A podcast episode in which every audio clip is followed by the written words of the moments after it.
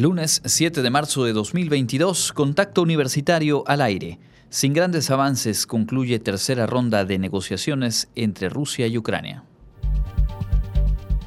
Presentan el acuerdo para conformar la red de universidades Violeta en Yucatán. Firma la UADI convenio de colaboración con la barra mexicana Colegio de Abogados. Y la psicóloga Irene Bagundo, orientadora de la Escuela Preparatoria 2, nos comparte algunos consejos para el proceso de elección de una carrera profesional. Con esta y más información, arrancamos Contacto Universitario.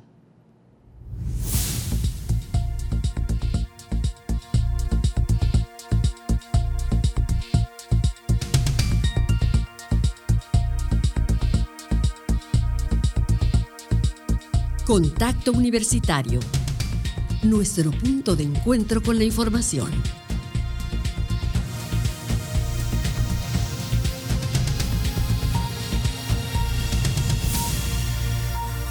Contacto Universitario. Buenas tardes, muy buenas tardes amigas y amigos de Radio Universidad. Qué gusto saludarles en este inicio de semana, emisión de lunes de Contacto Universitario. Mi nombre es Andrés Tinoco junto con todo el equipo que conforma la producción de este informativo. Le doy la bienvenida, le invito a quedarse en los próximos 60 minutos para compartir las noticias y lo relevante que eh, se ha dado a conocer en las últimas horas. En los controles técnicos está Norma Méndez y estamos listos, arrancamos con toda la información. En el conflicto bélico, la invasión de Rusia a Ucrania, hoy se vivió una jornada eh, pues, eh, de agridulce, ya que se realizó una tercera ronda de negociaciones entre eh, los enviados de Rusia y Ucrania a territorio de Bielorrusia, donde se han llevado a cabo las, eh, los dos encuentros eh, previos, y esto habla de que no se han, roto o que no son todavía inalcanzables acuerdos que pudieran llevar a el fin de las hostilidades. Sin embargo, obviamente no se llegó a eso eh, como pues, acuerdo general, como acuerdo principal, y queda por lo tanto ahí latente, queda pendiente para un próximo encuentro y para pues, observar cómo va evolucionando la situación en Ucrania. Las autoridades rusas informaron que eh, pues esta ronda de negociaciones terminó sin grandes avances. dijeron que pues no se había logrado algo significativo y que espera Rusia, dijo, la próxima vez se pueda lograr un avance más significativo. Las autoridades de Ucrania, por su parte, eh, pues manifestaron que hubo pequeños avances sobre los corredores humanitarios, uno de los temas centrales en este proceso de negociación. Eh, en cuanto a la logística, recordar, lo decíamos por aquí la semana pasada, este término de corredores humanitarios tiene que ver con eh, pues que no haya hostilidades durante el recorrido o a lo largo del recorrido que pueda eh, ser necesario para trasladar tanto bienes, víveres, asistencia y medicamentos, como también para desalojar las eh, ciudades que se encuentran bajo asedio militar. Esto es, eh, pues en sí, lo que al día de hoy se reporta. Se celebró hoy en Bielorrusia y bueno, se buscaba una solución al conflicto, no se llega a tal, sin embargo tampoco se reporta una ruptura y por lo tanto un punto de quiebre en este camino en el que pues, se han sentado al menos en tres ocasiones emisarios de ambos países a analizar y a negociar la situación. Claro, no podemos perder de vista que es una negociación que se da eh, toda vez que hay una invasión y hay, un, hay una agresión militar en curso en el territorio de Ucrania por parte del ejército ruso.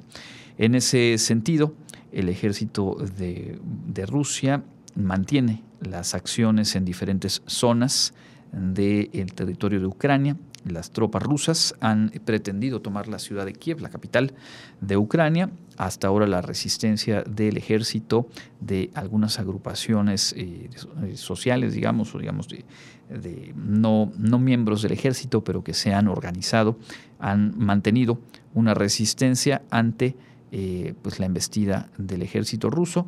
Se reporta que hasta ahora no se ha dado eh, la pérdida de control eh, del gobierno ucraniano de la capital.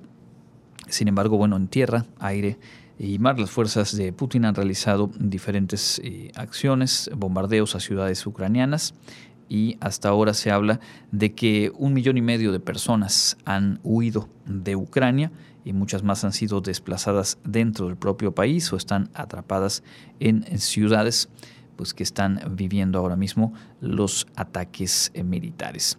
Las represalias mundiales contra Moscú han pretendido aislarla económicamente y así eh, forzarla a cesar el conflicto bélico. Sin embargo, eh, el hecho de que hoy en este encuentro, en este diálogo, en esta mesa de negociaciones, no se haya avanzado demasiado, quiere decir que mm, todavía dentro de la perspectiva rusa, pues hay un margen de acción son todavía eh, sostenibles, digamos, las consecuencias de las sanciones económicas y apuestan a mantener las hostilidades, por lo pronto, hasta nuevo aviso.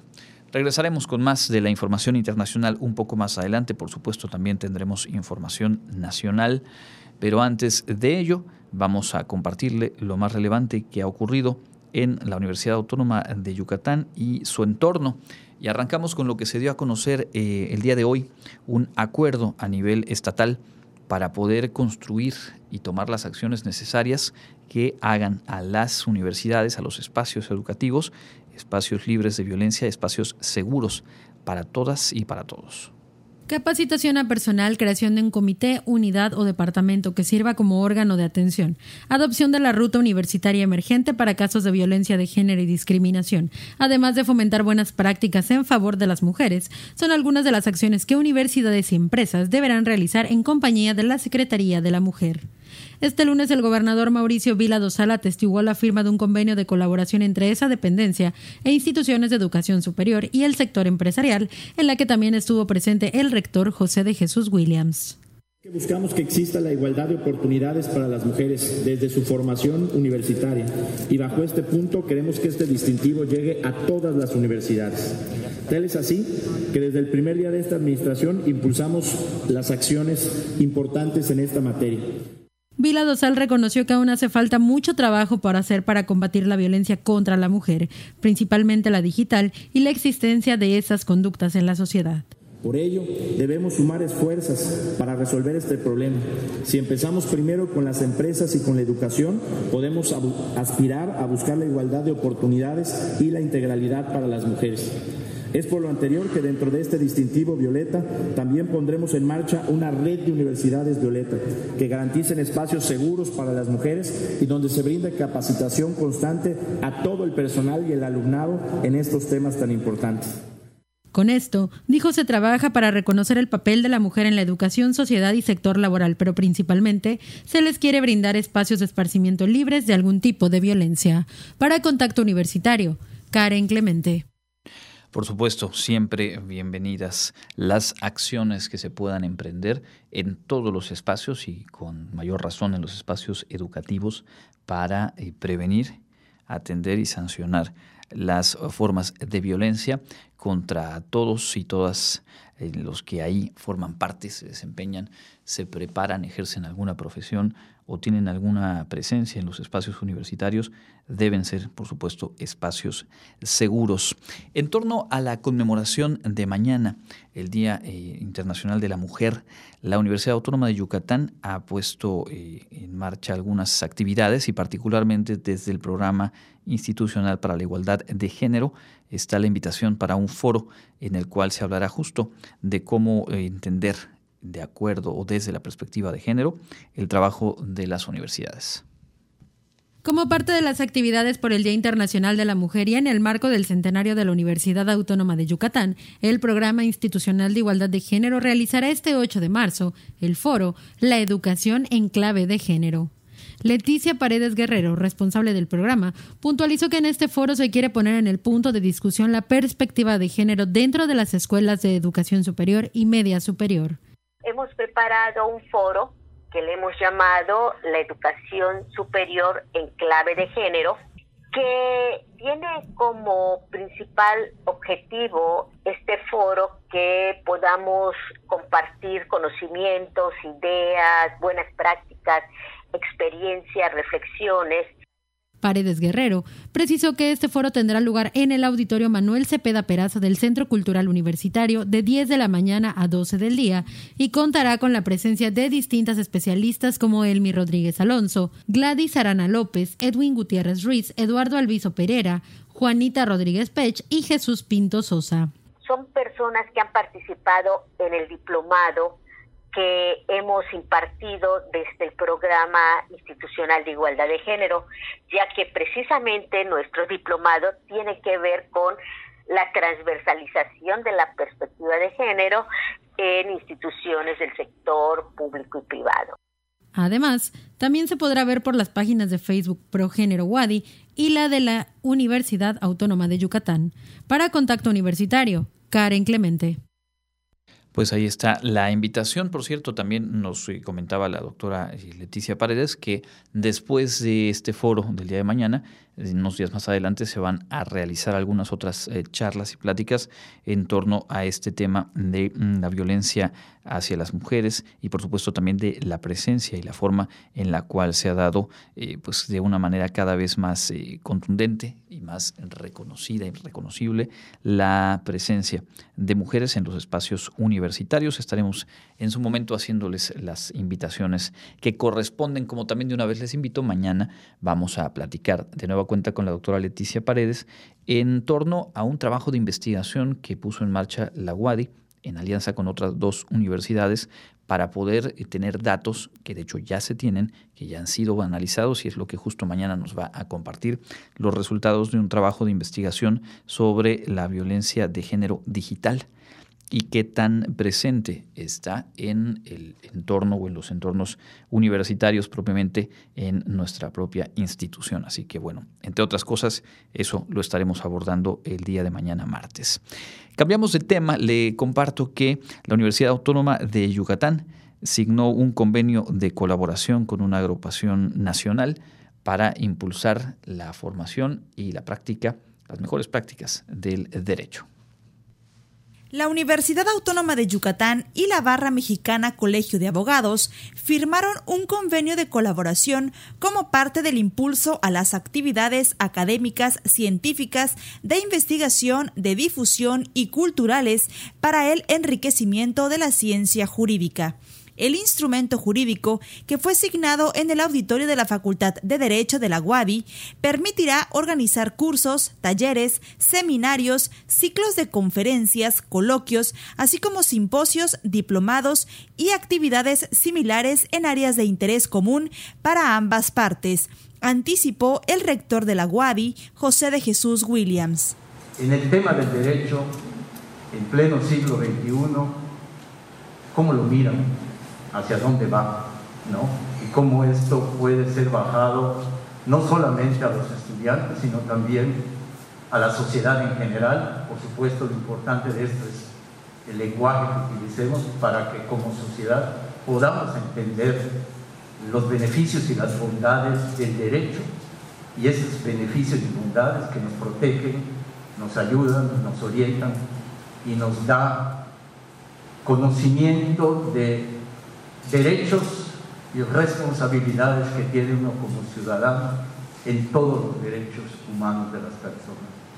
Aprovechar también esta firma de convenio para poder realizar investigaciones en temas de interés para ambas, ambas instituciones. ¿no? Por su parte, la presidenta de la Barra Mexicana Colegio de Abogados, Claudia de Buen Una, destacó la importancia de este tipo de convenios para contribuir a la actualización de los egresados, así como la investigación del derecho.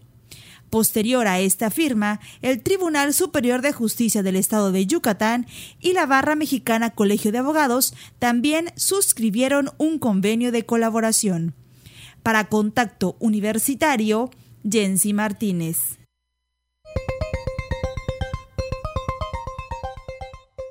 Y en el ámbito local, con la participación de 55 instituciones de educación superior, el día 17 próximo se realizará la Feria de Posgrados 2022, en la que se ofertarán más de 350 programas, así como becas y financiamiento para estudios tanto nacionales como internacionales.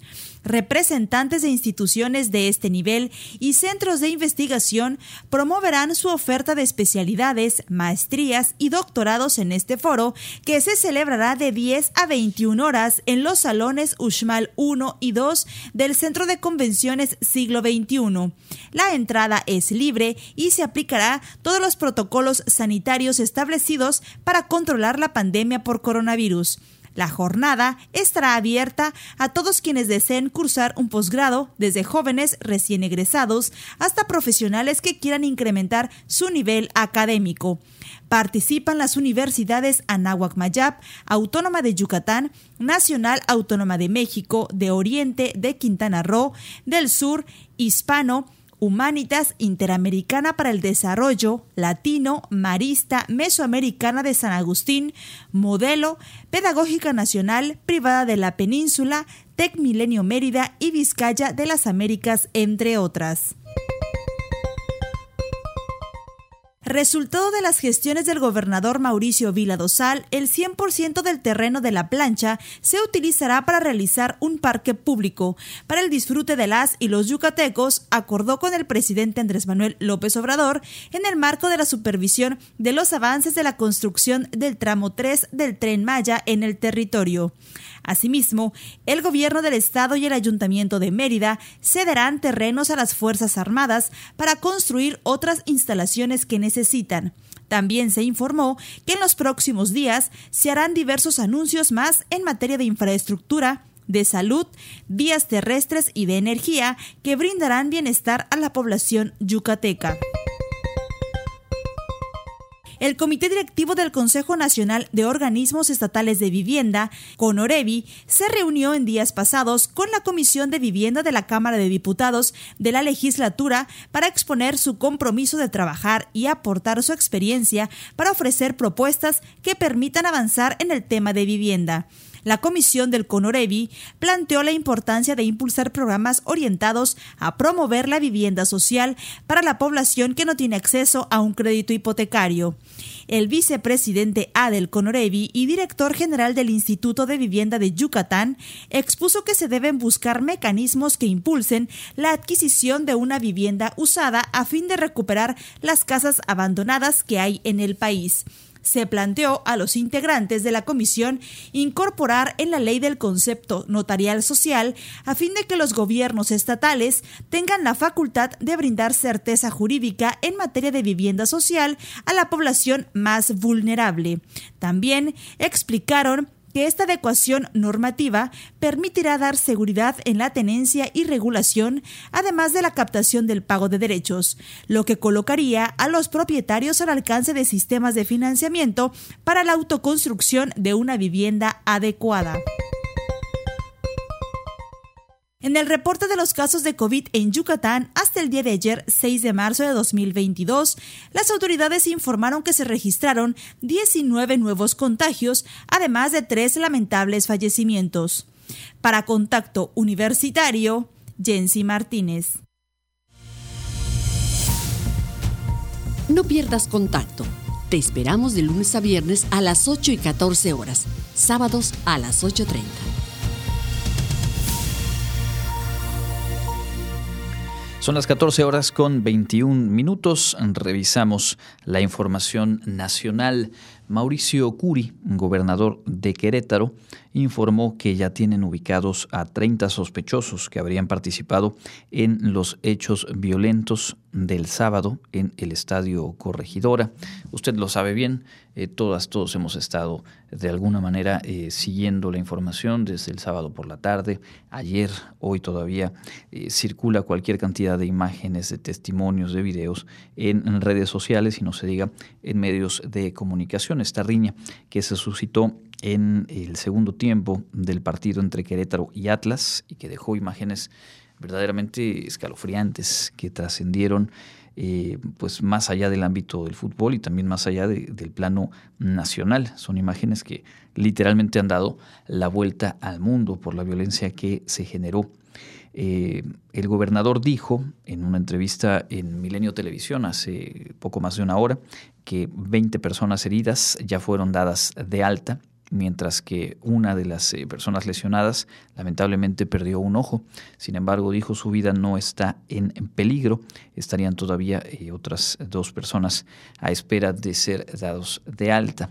Hasta el momento nadie ha sido detenido, no hay detenidos eh, a este momento, aunque la Fiscalía del Estado sigue recabando declaraciones de las personas que resultaron heridas y de los testigos. La Fiscalía de Querétaro se dijo atenta a lo que se ha venido manifestando en redes sociales, porque si bien dijo un portavoz, eh, es, hay información que crea confusión, hay otra información que resulta valiosa para tratar de identificar quienes estuvieron involucrados en estos actos de violencia. El gobierno federal, a través de la Secretaría de Seguridad y Protección Ciudadana, anunció que revisará los protocolos de seguridad en los estadios de fútbol de todo el país, así como el consumo de alcohol con la finalidad de aminorar riesgos de situaciones como esta. Tras dar un reporte de la información con la que cuenta la Federación acerca de estos hechos del sábado, el secretario, subsecretario de Seguridad Federal Ricardo Mejía Verdeja dijo hoy en la conferencia de prensa en Palacio Nacional que el caso es responsabilidad del gobierno del Estado. Sin embargo, la Federación y la Fiscalía del Gobierno Federal, bueno, la Fiscalía General de la República, mejor dicho, han ofrecido colaborar con la instancia estatal. Enfatizó el subsecretario de Seguridad del Gobierno Federal que esta revisión de los protocolos y de la seguridad en los estadios se va a realizar en conjunto con directivos de los equipos, así como las autoridades de la Liga y la Federación Mexicana de Fútbol. Dejó en claro que este es el primer evento violento que se registra en el Estadio Corregidora y destacó que Querétaro tiene un nivel bajo de índices delictivos. Aclaró que las investigaciones corresponden a la autoridad estatal y finalmente pues respaldó las declaraciones del eh, gobernador Curi, a quien, al asegurar que hasta ahora ninguna persona ha fallecido a consecuencia de esta confrontación y que se reportaron un total de 25 hospitalizados, de los cuales ya la gran mayoría han sido dados de alta. Esta es, digamos, la versión y las cifras pues, eh, oficiales, las que han dado eh, desde el sábado por la noche autoridades de protección civil de Querétaro y ayer a lo largo de la jornada el propio gobierno estatal. El presidente de la República lamentó estos hechos y dijo que este tipo de situaciones son resabios de los gobiernos neoliberales anteriores. Parte de lo que dijo el presidente hoy en la mañana, por lo cual llamó a reforzar la atención a los jóvenes y las desigualdades sociales para evitar la violencia. Explicó que la federación no responsabilizará al gobernador del estado, Mauricio Curi, ya que ha estado haciendo su trabajo informando sobre la situación, al igual que el resto de las autoridades en Querétaro. Cuando se habló de que había que atender las causas, dijo el presidente, y, pues no se hacía nada a favor de los más necesitados y de los pobres, se sembraron las condiciones para estos, este tipo de hechos. El gobierno, dijo, refiriéndose a gobiernos anteriores, estaba dedicado a servir a las minorías que se dedicaban al mismo tiempo a saquear al país. Entonces, eh, por eso hay que seguir atendiendo las causas.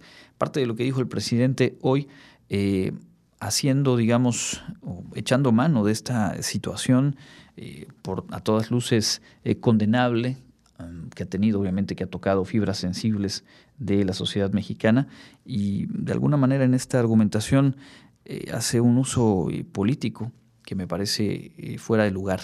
En, en, esta parte de lo que se refiere a hablar de gobiernos previos y las condiciones. Es decir, aquí puede que haya de hecho hay muchos más ingredientes, muchos elementos para analizar, pero creo que la función del titular del Ejecutivo Federal en una circunstancia como esta eh, debería estar encima, por encima de ese tipo de, pugnas, al igual que otros señalamientos que también han circulado ayer, antier, hoy todavía eh, desde, digamos, el otro polo de quienes se oponen al gobierno eh, federal a toda costa y que también han hecho señalamientos fuera de lugar y llevando al terreno de esta polarización un suceso que por lo demás tendría que ser investigado y la atención debería enfocarse justamente en ello, en atender la situación, en detectar a los responsables, detenerlos y aplicar las leyes, revisar efectivamente los protocolos, poner orden en este y otros espectáculos en los cuales se puedan correr riesgos similares en medio de situaciones eh, pues donde como lo vimos en las imágenes y en los videos, eh, se pone en riesgo a una cantidad muy, muy grande de personas que no tenían nada que ver con esa pugna o esa expresión de violencia exacerbada entre integrantes de estas llamadas barras. En fin, en otro de los asuntos abordados hoy en la conferencia eh, matutina, el gobierno federal anunció que ha identificado a más eh, personas y automóviles presuntamente relacionados con el ataque armado afuera de un velorio este caso del 28 de febrero, que se dio a conocer el 28 de febrero, en la comunidad de San José de Gracia, en Michoacán. De acuerdo con el subsecretario de Seguridad eh, Pública, hay eh, pues, información en torno al grupo llamado Pájaro Sierra del cártel Jalisco Nueva Generación, de quienes se tienen ubicadas entradas y salidas, el hotel donde se hospedaron y a través de mandos, mandatos judiciales se realizaron algunos cateos a viviendas y locales relacionados con más miembros de esta organización. El funcionario comentó que gracias a estos avances se han logrado asegurar armas, cartuchos, explosivos, drogas y elementos probatorios que abonan a la investigación. Detalló que ya se logró identificar el primer momento en el que el jefe de los eh, pájaros Sierra, esta agrupación, identificado como Abel N., así como toda la estrategia desplegada que incluía un punto de encuentro, sicarios y halcones en la propia comunidad. Dijo también que se ha reforzado el estado de fuerza con la presencia permanente de elementos de la Guardia Nacional y eh, de la Defensa. Se han realizado dictámenes periciales para identificación de los videos y se continúan las investigaciones en el ámbito técnico, dijo, aún pendientes varios cateos avanza pues de esa manera esta investigación. Y en el otro asunto que eh, sin duda también llama la atención en el ámbito político, pero también en lo que nos retrata de eh, la forma en la que se puede o no conseguir hacer funcionar las instancias de impartición de justicia en nuestro país. El viernes por la noche se dieron a conocer algunos audios en los que presuntamente el fiscal Alejandro Gertz, fiscal general de la República, discutía acerca del proyecto de resolución elaborado por eh, un ministro de la Suprema Corte, Alberto Pérez Dayán, y que tiene que ver con el caso de la muerte del hermano del fiscal, Federico Gertz Manero, un tema que ya ha sido eh, tratado, eh, digamos, documentado desde los medios de comunicación, desde la prensa, desde las columnas de opinión, de cuál ha sido la actuación, la actitud del fiscal general en torno a ese caso, cómo ha, digamos, aplicado eh, todo, eh, todo el, capital político, todo el poder que pueda tener una figura como la suya, para eh, al día de hoy pues tener a Laura Morán y a su hija Alejandra Cuevas, esposa e hija respectivamente de su hermano Federico Gertz, en prisión. Lo que ahora se discute es la posibilidad de otorgarles un amparo. La Suprema Corte de Justicia analizará esta propuesta del ministro Pérez Dayán. Y en esa llamada lo que se deja ver, entre otras cosas, es pues que el fiscal general habría tenido acceso a, esa, a ese documento que todavía no se presenta de manera pública, que todavía no ha sido discutido en el Pleno y que ya estaría en poder del fiscal. Y hacen una serie de señalamientos cuestionando justamente el sentido que lleva esa, propuesta de resolución y pues queda en entredicho.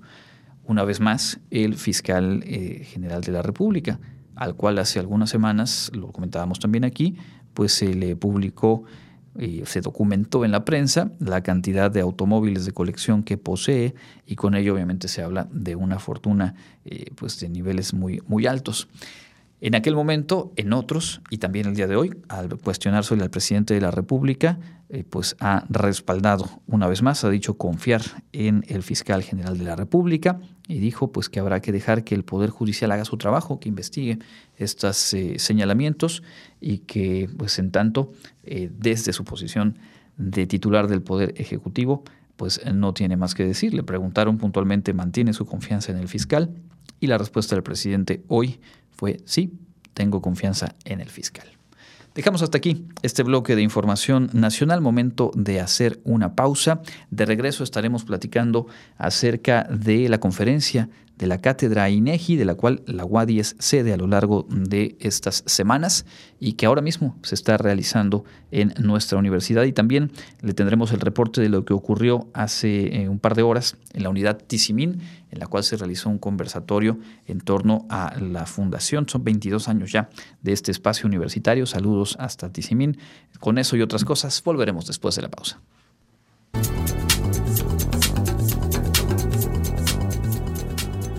Con información del Comité Institucional para la Atención de los Fenómenos Meteorológicos Extremos de la UADI, para hoy lunes 7 de marzo, tenemos ambiente muy caluroso con cielo mayormente despejado. La máxima temperatura se espera que llegue a los 37 grados Celsius y la temperatura mínima estará entre los 17 y 26 grados en el amanecer de mañana martes. En la ciudad de Mérida, centro y oeste, la temperatura máxima estará en 37 grados y la mínima de 21. En la costa se esperan temperaturas máximas de 32 grados y mínimas de 23, con cielo mayormente despejado. En el sur y sureste del estado la temperatura más alta será de 36 grados y las mínimas de 17. El cielo estará medio nublado. En el este y noreste de Yucatán tendrán como máximo 35 grados y una temperatura mínima de 18. Para contacto universitario, Elena Pasos.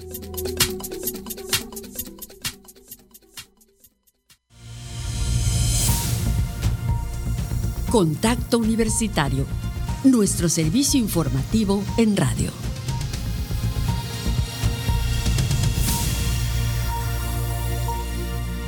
Estamos de vuelta en Contacto Universitario este inicio de semana, lunes 7 de marzo. Muchas gracias por estar en sintonía. Hemos revisado en la primera media hora eh, pues estos eh, avances quizá magros, pero bueno, al menos se mantiene el diálogo entre representantes de Rusia y Ucrania en la tercera jornada de negociaciones que se registró hoy en territorio de Bielorrusia. También decíamos en el plano nacional, obviamente la atención puesta en las consecuencias y las investigaciones después de lo sucedido el sábado en el estadio de fútbol de Querétaro. Hasta ahora el gobierno de aquella entidad reporta no hay detenidos, sin embargo hablan de tener ya 30 personas ubicadas y estarían a la espera de completar los eh, procedimientos para poder presentar ante la autoridad a quienes se vieron involucrados, quienes participaron y cometieron obviamente estos actos eh, pues de, de, violencia extrema que han conmovido sin duda a todas y a todos quienes hemos tenido acceso a fotografías y videos, etcétera. Y también decíamos que el presidente de la República una vez más manifestó su confianza y su respaldo a la figura del fiscal Alejandro Gertz Manero, de quien se filtraron a presuntos audios de una conversación o de tres conversaciones telefónicas en las cuales estaría refiriéndose a la propuesta de resolución, a la solicitud de amparo que atrajo la Suprema Corte de Justicia en torno al caso de eh, la muerte de su hermano, hermano del fiscal Federico Gertz Manero, y a su esposa e hija, quienes eh, pues han sido inculpadas a través de eh, pues las diligencias de la Fiscalía ya encabezada por Alejandro Gertz Manero. Así pues, el panorama en el ámbito nacional e internacional y en el plano universitario, en estos momentos se lleva a cabo una conferencia en el marco de la cátedra INEGI y nuestra compañera Karen Clemente está muy al pendiente de lo que ahí ocurre, está en la línea telefónica y bueno, Karen, coméntanos eh, de qué va esta conferencia, qué es lo que se ha abordado hasta este punto. Hola, muy buenas tardes, Andrés, a ti y a todo el auditorio de Radio Universidad. Eh, como bien comentas, en este momento Paloma Merodio Gómez, vicepresidenta del INEGI, está realizando la eh, conferencia eh, estadísticas con perspectiva de género. En ella, pues bueno, ella ha reconocido que las mujeres justamente, que existe una brecha justamente para las mujeres en materia económica, laboral y pues bueno, también en el en lo que le llaman el trabajo no remunerado, que es el trabajo del hogar. Hasta el momento te puedo comentar que de acuerdo con, con Paloma Merodio, eh, las mujeres, eh, la, la brecha más notoria de estas estadísticas que ella está presentando de acuerdo con encuestas realizadas en 2020, eh, se generan sobre todo en el tema de trabajo remunerado y trabajo no remunerado. En este sentido te puedo comentar que ella informó que las mujeres tienen un ingreso trimestral, de acuerdo con estas encuestas, de 14.860 pesos, mientras que la del, el ingreso de los hombres, perdón, es de 22.618 pesos. Esto es en población económicamente activa eh, de 15 años o más. Son estadísticas obtenidas en la encuesta de ingresos y gasto de los hogares. En la encuesta nacional de uso de tiempo, ella informó que en este caso las mujeres dedican en promedio a la semana eh, 37 horas al trabajo pagado en cualquier oficina, e instancia de, de, pues laboral, ¿no? Mientras que los hombres trabajan 47.7 horas. De ahí ella señala pues que bueno, esto permite ver el, el tema de la brecha de género. Y en el caso del trabajo no remunerado, que son el trabajo del hogar, el cuidado de niños, el cuidado de adultos mayores, las mujeres dedican 39.7 horas a la semana, donde ella, pues bueno, indica, ¿no? Que esto es, esta es una de las mayores brechas. Sobre la participación económica económica en, en la sociedad, el 75% de los hombres trabajan o son parte de la población económicamente activa y en el caso de las mujeres solo se llega al 49%. Pese a esto, ella señala que ha habido un incremento de 3.4 puntos porcentuales de 2000 a 2010 y de 2010 a 2020 la participación de las mujeres sí creció en al menos 15.47%. Esto es algo de lo que ella ha comentado en esta eh, cátedra, en esta conferencia, estadísticas con perspectiva de género, que a la, pues bueno, hasta el momento continúa. Eh, como tú comentabas, es parte de algunas actividades que se tienen con el INEGI, que se están transmitiendo tanto vía eh, YouTube del INEGI como en, en la página de Facebook de Rectoría de la UADI, Andrés. Pues ahí está muy puntual el, el reporte, se, se, continúa, digamos, su curso, la conferencia, mañana vamos a tener la nota completa, pero ya con estos datos que, que nos compartes, eh, queda de manifiesto la importancia de contar con estadísticas, justo como lo dice el título de la conferencia, con perspectiva de género, porque queda eh, muy claro hay una brecha en estos ingresos eh, trimestrales de 14 a 22 mil, redondeando las cifras, es decir, más de, de, la mitad, ¿no? O menos de la mitad de lo que se, se retribuye a los hombres en un, en un trabajo lo que hoy por hoy las encuestas nacionales reportan y qué decir obviamente de la distribución de tiempos, porque cuando se habla de una, doble o triple jornada se refiere precisamente a esto. En el trabajo remunerado, eh, pues hay jornadas similares, si bien sigue siendo un poco más amplia la de los hombres, pero el trabajo no remunerado eh, sabemos que en muchos casos recae en, en mujeres y es una jornada pues eh, prácticamente del mismo, de la misma duración semanal que la, del trabajo remunerado que llevan a cabo. Exacto, y justamente ella comentaba al inicio de esta conferencia, Andrés, que este tipo de estadísticas y de datos sirven para que las autoridades y distintas instancias puedan tener mejores políticas públicas, tanto para mujeres como en acciones, programas que a veces organizan eh, eh, asociaciones de la sociedad civil o algún otro tipo de organismo en favor de las mujeres.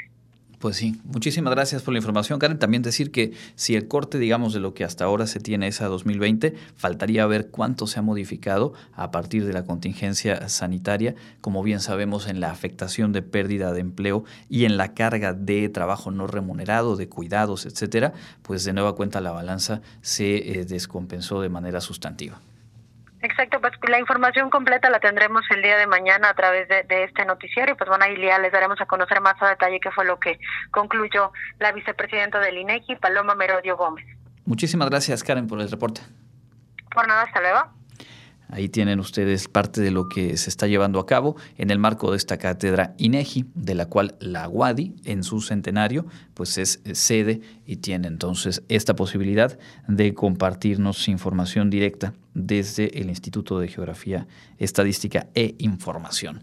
Le decía también antes de ir a la pausa, en la unidad Tizimín Hoy eh, pues se iniciaron una serie de actividades en torno al aniversario y se revisó la forma en la cual surgió el trabajo que hay detrás de haber dado lugar a una unidad Tizimín de la Universidad Autónoma de Yucatán allá en el municipio del oriente del estado.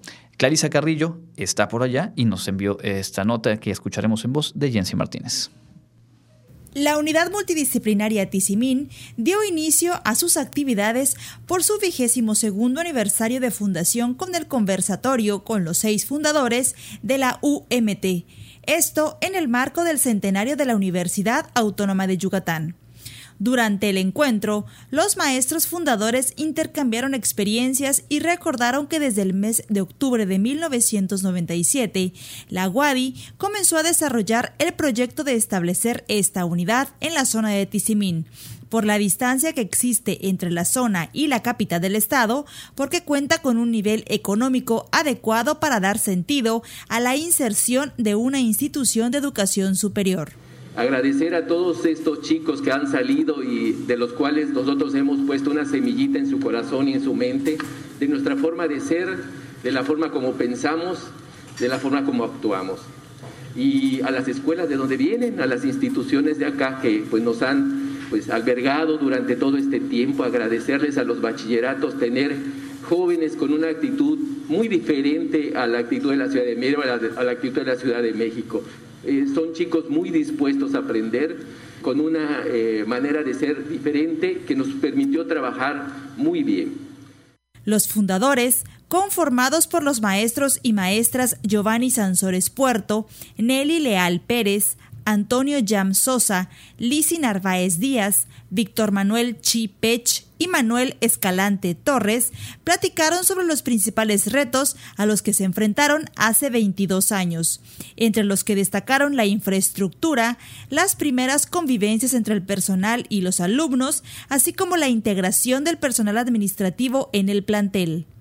Esos primeros días, más bien el primer día que llegamos a, a nuestro edificio ahí en el centro, donde pues han estado el CONAFE y otras instituciones, pues llegamos al primer día de clases y resulta que pues escasamente teníamos unas cuantas sillas y unas cuantas mesas, ni siquiera escritorios, unas cuantas mesas. Y pues nos pusimos, ¿a qué creen ustedes? Pues nos pusimos a barrer, a trapear, a sacudir, porque pues simplemente no había quien lo hiciera. En ese entonces éramos nosotros seis y ya, no había intendente, no había secretaria, no había coordinador general. Éramos nosotros seis. Ante alumnos de la unidad, los seis profesores destacaron también las lecciones aprendidas, cómo conocer sobre la vida de las personas que conforman la comunidad, entenderlas y sensibilizarse sobre sus historias y necesidades. Por último, reflexionaron sobre los cambios que ha sufrido la UMT entre la infraestructura, servicios, profesores y los mismos estudiantes. Con información de Clarisa Carrillo, Contacto Universitario.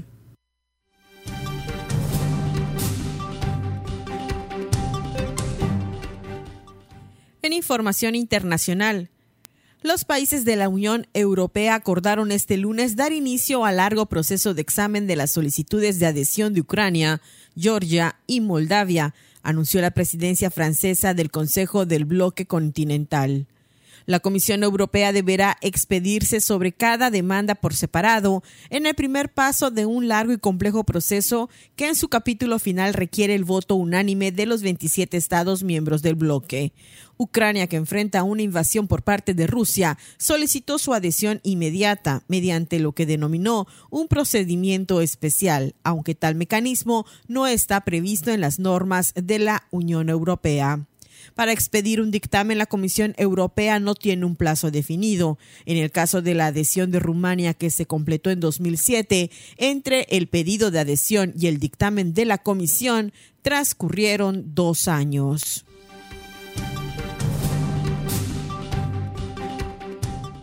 La pandemia del COVID-19 en el mundo ha dejado ya más de 6 millones de fallecidos, una cifra que surge mientras se entra en el tercer año de esta crisis sanitaria que afectó diversos sectores en el planeta, según el recuento independiente entregado por la Universidad Johns Hopkins en Estados Unidos. Este trágico hito coincide con el levantamiento de las restricciones en numerosos países de Europa Occidental y el continente americano respecto al uso de mascarillas y limitaciones de viajes internacionales después de la irrupción de la variante Omicron a finales de 2021, mientras que en otras zonas como Asia y el Pacífico se siguen registrando un alto número de casos. Por países Estados Unidos sigue siendo el país más afectado, con casi más de 950 mil fallecidos, seguidos por Brasil con más de 650 mil decesos e India con más de 500 mil. El gobierno de España publicó este lunes el Real Decreto que regulará la publicidad de alimentos y bebidas altas en azúcares dirigida a niños, por lo que queda prohibido a famosos e influencers aparecer en los anuncios que publiciten estos productos. Asimismo, como ya anunció el ministro de Consumo Alberto Garzón, el decreto prohibirá la publicidad dirigida al público infantil de dulces, helados y otros productos ricos en azúcares y grasas considerados perjudiciales por la Organización Mundial de la Salud. Esta prohibición afectará a publicidad de alimentos calóricos dirigidos a menores de 16 años en televisión, medios de comunicación en general y redes sociales. Así, se implementará en televisión un horario de protección reforzada en la que estará radicalmente prohibida la publicidad dirigida a público infantil. Esta prohibición no se extenderá solo a productos altos en azúcares, sino que los famosos e influencers no podrán anunciar ningún tipo de alimento dirigido a niños, aunque sean saludables. Para Contacto Universitario, Elena Pasos.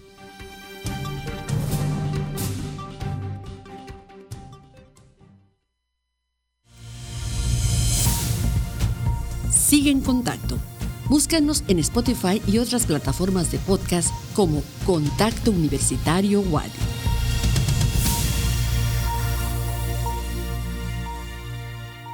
Continuamos en contacto universitario. Como cada lunes nos enlazamos con Ignacio Tito Silveira, quien nos pone al tanto de lo que ha ocurrido, lo que está por ocurrir en materia deportiva en nuestra casa de estudios y creo que una de las cosas más relevantes es lo que se vivió el sábado por la noche, Tito, en esta rodada con motivo del centenario de nuestra universidad. ¿Cómo estás? Buenas tardes. Buenas tardes, profesor, y a toda la gente que nos escucha en Contacto Universitario. Así es, continúa la fiesta del centenario de la Universidad Autónoma de Yucatán y se vivió de gran forma el pasado sábado en lo que fue eh, la bicirruta nocturna de la Universidad Autónoma de Yucatán. Anteriormente se había hecho una en colaboración específicamente con el campus Cajat, del de Arquitectura, Hábitat, Arte y Diseño. Ahora se hizo en general para toda la comunidad universitaria eh, dentro del marco de la celebración de los primeros 100 años de la UADI y siendo parte de todo el programa que comenzó con el torneo de ajedrez, con la tradicional carrera, viene ahora la bicirruta que fue este sábado, más adelante vamos a tener exposiciones fotográficas y muchas cosas más, siempre manteniendo el cuidado que la Secretaría de Salud y las autoridades de gobierno ponen. En el caso de esta bicirruta se hizo específicamente con apertura para 500 participantes de la Universidad Autónoma de Yucatán, pero cabe mencionar que se hizo en conjunto con el Ayuntamiento de Mérida, lo cual marcó también el regreso a la bicirruta nocturna, que por temas protocolares de salud no se había realizado la bicirruta nocturna sábados, solo la de los miércoles. Así que se mezcló con esta, esta parte del ayuntamiento que también celebra el aniversario de la bicirruta y con lo cual se conjuntó con todavía más personas que se hicieron en ese momento parte de la celebración de los 100 años de la UADI en donde se hizo una, un disfrute enorme en cuanto a la colaboración que hubo las personas de las federaciones universitarias que estuvieron haciendo parte de la animación de los ciclistas y de la gente que asistió a ver el evento, por lo cual tuvimos una, una gran fiesta este sábado, precisamente en el Monumento a la Patria, en donde se hizo la salida del, de esta bicirruta, de este conglomerado de la Wadi de bicirruta, porque la bicirruta normal empezó por otra parte, pero la de la Wadi se hizo en, el, en la glorieta del Monumento a la Patria, en donde estuvieron presentes el doctor Carlos Echezarreta González, secretario de Rectoría, el maestro Carlos Estrada Pinto, director general de Desarrollo Académico, por supuesto las autoridades del PICFIDE, como el maestro Javier Herrera, quien es responsable del Programa Institucional de Cultura Física y Deporte, el profesor Normando Rivas Cantillo, la contadora Yadira Mazupuc, responsable administrativa, autoridades del ayuntamiento, como Jesús Aguilar, secretario técnico del deporte, y de por parte del IDEI, el maestro Andrés Herrera Figueroa, representación de este grupo de gobierno del deporte, entre los que hicieron parte del disparo de salida, en donde, como ya mencioné, 500 participantes de la UADI hicieron lo que es esta fiesta, esta continuación de la fiesta de los 100 Perfecto, pues sí estuvimos siguiendo por ahí la transmisión que también se realizó a través de redes sociales y como bien decías, una participación numerosa, un ambiente festivo el que se pudo apreciar y, es que pues no es para menos. Finalmente hablamos por supuesto del centenario de la universidad, pero también de esta posibilidad que va marcando eh, pues la situación sanitaria de recuperar, de volver a tomar algunos espacios eh, públicos y de convivencia, pues también generan sin duda eh, incentivos para que haya un, muy buen ambiente. ¿Qué más tenemos en el ámbito deportivo de la universidad? Bueno, profesor, le comento que en la Liga Premier los equipos de la Guadi ya inician lo que es la temporada 2022. El equipo de primera fuerza se fue a jugar el día de ayer domingo, San Pedro, Telchac Pueblo, un equipo mayas, equipo que se está estrenando, debutando en esta Liga Premier. No lo hizo de la mejor forma. El mejor papel en este partido fue para los Jaguares de la Guadi, que inician con el pie derecho con un 4 a 0 sobre Mayas de Tercer Pueblo. Dos anotaciones de Ari Basulto, capitán, que sigue siendo emblema del fútbol en la Guadi, acompañados de jugadores nuevos como José Rodríguez y Jorge González, quienes completaron el 4 a 0, con el cual el equipo de primera fuerza pues consigue sus primeros tres puntos en la jornada número uno de esta Liga Premier categoría Primera Fuerza, mientras que los de cadetes van a jugar el día de hoy en el Instituto Cumbres a las ocho y media de la noche contra el equipo de la Nahuac Mayab, este, en este debut también de cadetes en la Liga Premier. Perfecto, entonces ya se activa la Liga Premier, los jaguares eh, de primera fuerza arrancan con el pie derecho, ni hablar, le, dieron la bienvenida a la Liga Premier al equipo del Chac Pueblo con un 4 por 0 y estaremos pendientes de lo que será esta, que eh, tengo entendido sería la primera temporada, digamos, después del torneo de Copa, en la cual eh, el equipo jaguar sea comandado por Ali García. Así es, anteriormente el equipo de primera fuerza, que era dirigido por Raúl López Segura, ahora al mando de Ali García, solo ha disputado el torneo de Copa en el cual llegaron a las semifinales y haciendo un buen papel el equipo de la Universidad Autónoma de Yucatán, como usted menciona, al mando ahora de Ali García, pues ya tiene su primera victoria en el torneo de liga, del cual los jaguares fueron parte, fueron los subcampeones de la última edición que se pudo tener y anteriormente habían sido los campeones. Bien, pues estaremos entonces siguiendo de manera puntual con tus reportes el desempeño del eh, conjunto Jaguar. Como siempre, Tito, muchísimas gracias por la información. Muchas gracias a usted y a toda la gente que nos sigue y nos escucha a través de Contacto Universitario. Nosotros vamos a la recta final de nuestra emisión de hoy. Tenemos la agenda universitaria.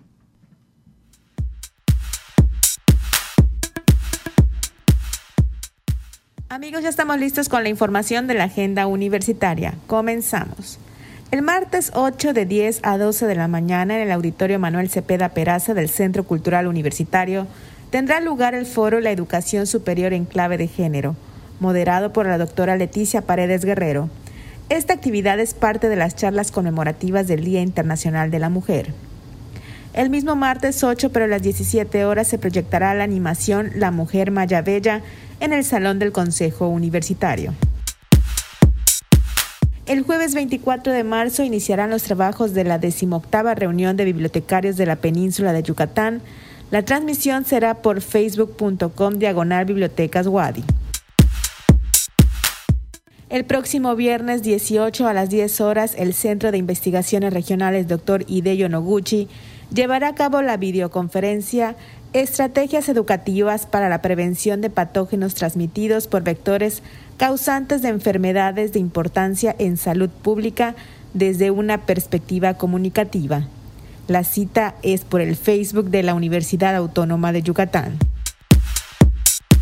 Del 22 al 25 de marzo se llevará a cabo la Feria Científica de 8 a 14 horas en la Facultad de Ingeniería y en línea a través de face.wadi. Les invitamos a estar pendiente de las actividades para conmemorar el centenario de nuestra casa de estudios. Esto ha sido lo más relevante de la agenda universitaria. Mi nombre es Fabiola Herrera Contreras, Comunicación Digital, Audiovisual e Identidad. Muchas gracias a Fabiola. Estamos llegando prácticamente al cierre de nuestra emisión, únicamente abonando a lo que decíamos en la información nacional.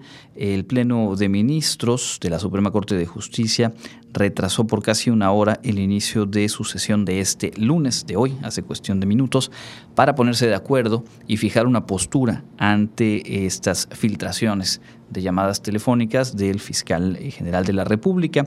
Emitió, pues, el Pleno un comunicado de un solo párrafo que dice, todos los asuntos de la competencia de la Corte se resuelven con independencia, imparcialidad y transparencia en sesiones públicas en las que las ministras y ministros expresan los argumentos que dan sustento al sentido de sus votos de cara a la sociedad y al escrutinio público. Esto es lo que dice la Suprema Corte de Justicia luego pues de estas grabaciones ilegales de conversaciones del Procurador eh, General eh, de la República, del Fiscal General de la República en torno a eh, pues el caso del asesinato o de la muerte de su hermano y pues el proyecto presentado por Alberto Pérez Dayán o elaborado por Alberto Pérez Dayán sobre los amparos que interpuso Alejandra Cuevas Morán, hija de Laura Morán, ambas acusadas de homicidio por falta de cuidados de Federico Gertz, el hermano del actual fiscal. entre las columnas de opinión, pues por ahí la pregunta recurrente es este caso sí es, o este escándalo, o digamos, este asunto será el que pueda determinar que sea removido, que sea eh, cambiado quien encabece la Fiscalía General de la República. Hasta ahora el tablero político pues marca un respaldo muy cercano desde el titular del Ejecutivo respaldo que ha dado lugar, entre otras cosas, según las lecturas de analistas políticos, a la salida de Olga Sánchez Cordero del cargo de secretaria de gobernación y también en su momento a que el entonces consejero jurídico de la presidencia, Julio Scherer, pues también fuera removido. Julio Scherer que por lo demás también enfrenta ahora mismo expedientes y señalamientos que de comprobarse pues también son de alta seriedad. Así que bueno, se continúa moviendo todo el tablero, todas las fichas del panorama eh, político en el plano nacional y como hemos dicho en otros momentos, más allá de esos movimientos políticos que pueden ser interesantes de observar, de analizar, de interpretar y no perder de vista que lo que hay de fondo, y lo que queda debajo, digamos, de, todas esas escaramuzas, en el caso de, la Fiscalía, en el caso de el, consejero jurídico es qué tan cerca o no estamos o hemos llegado a estar de construir un verdadero Estado de Derecho, qué tanta voluntad política hay o no, se ha tenido o no para poder eh, pues, transformar la manera en la que se trabaja en las instancias que están encargadas de investigar, de procesar y de impartir justicia, cada una de ellas es sin duda uno de los grandes, grandes pendientes del país y estos casos son botones de muestra de cuáles son los obstáculos reales, los de adeveras, los de peso, los de las instancias de poder eh, real en nuestro país. Cerramos con esto nuestra emisión del día de hoy. Muchas gracias por haber estado en sintonía. Gracias a Norma Méndez en los controles técnicos. Les recuerdo que mañana tenemos una nueva cita para compartir información a las 8 de la mañana con Elena Pasos Enríquez y yo les espero de vuelta en punto de las 2 de la tarde aquí en Contacto Universitario. Mi nombre es Andrés Tinoco. Que tenga un excelente inicio de semana. Contacto Universitario. Nuestro punto de encuentro con la información una producción de la Coordinación de Comunicación Institucional de la Universidad Autónoma de Yucatán.